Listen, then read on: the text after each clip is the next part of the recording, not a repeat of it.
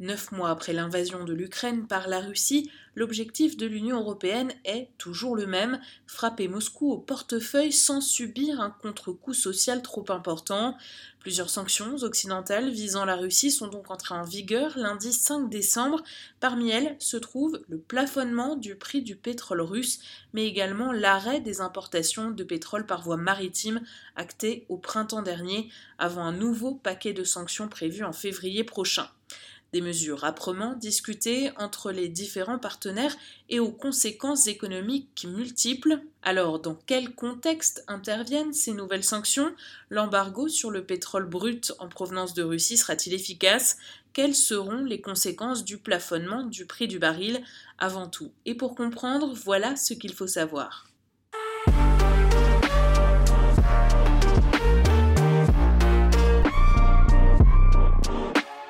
Agir sur le marché des hydrocarbures, voilà la ligne directrice des packs de sanctions adoptés par l'Union européenne depuis février dernier. L'Occident veut ainsi comprimer les finances de Moscou pour réduire sa capacité à financer le conflit.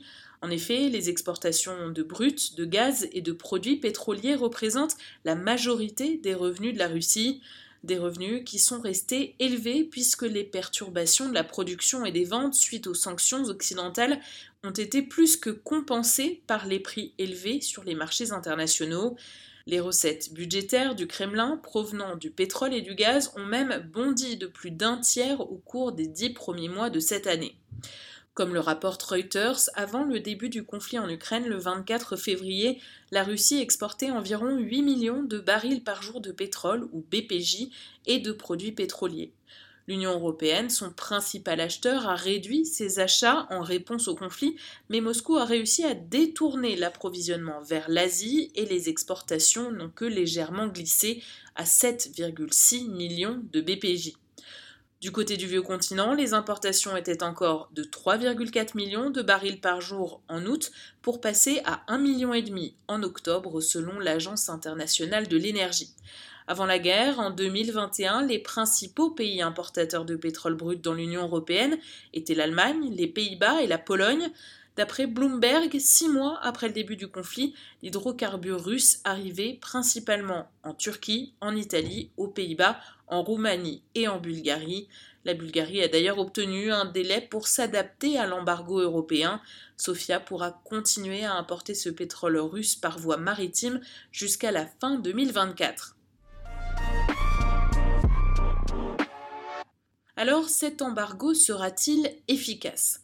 Deux mesures ont donc commencé à être appliquées lundi 5 décembre.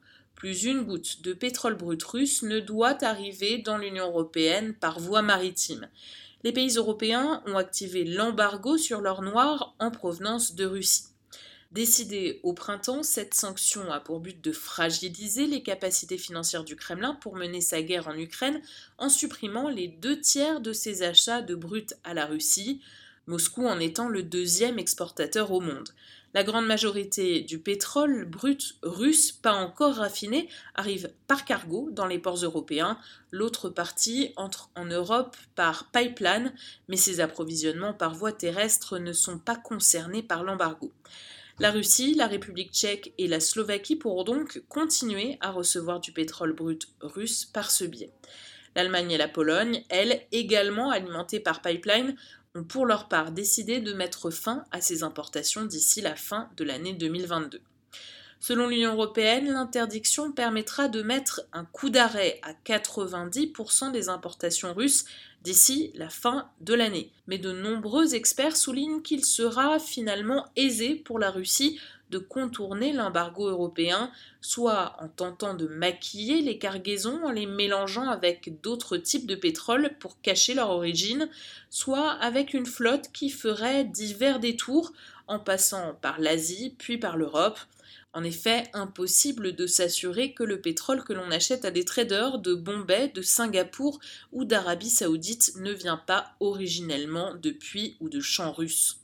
En février 2023, un deuxième volet de cet embargo entrera en vigueur. Les produits raffinés en provenance de Russie seront également bannis.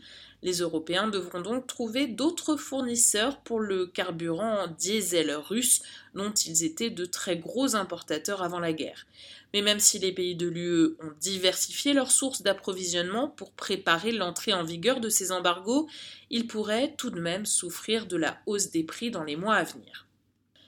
Mais même si les pays de l'UE ont diversifié leurs sources d'approvisionnement pour préparer l'entrée en vigueur de ces embargos, ils pourraient tout de même souffrir de la hausse des prix dans les mois à venir. Enfin, qu'en est-il du plafonnement du prix du baril?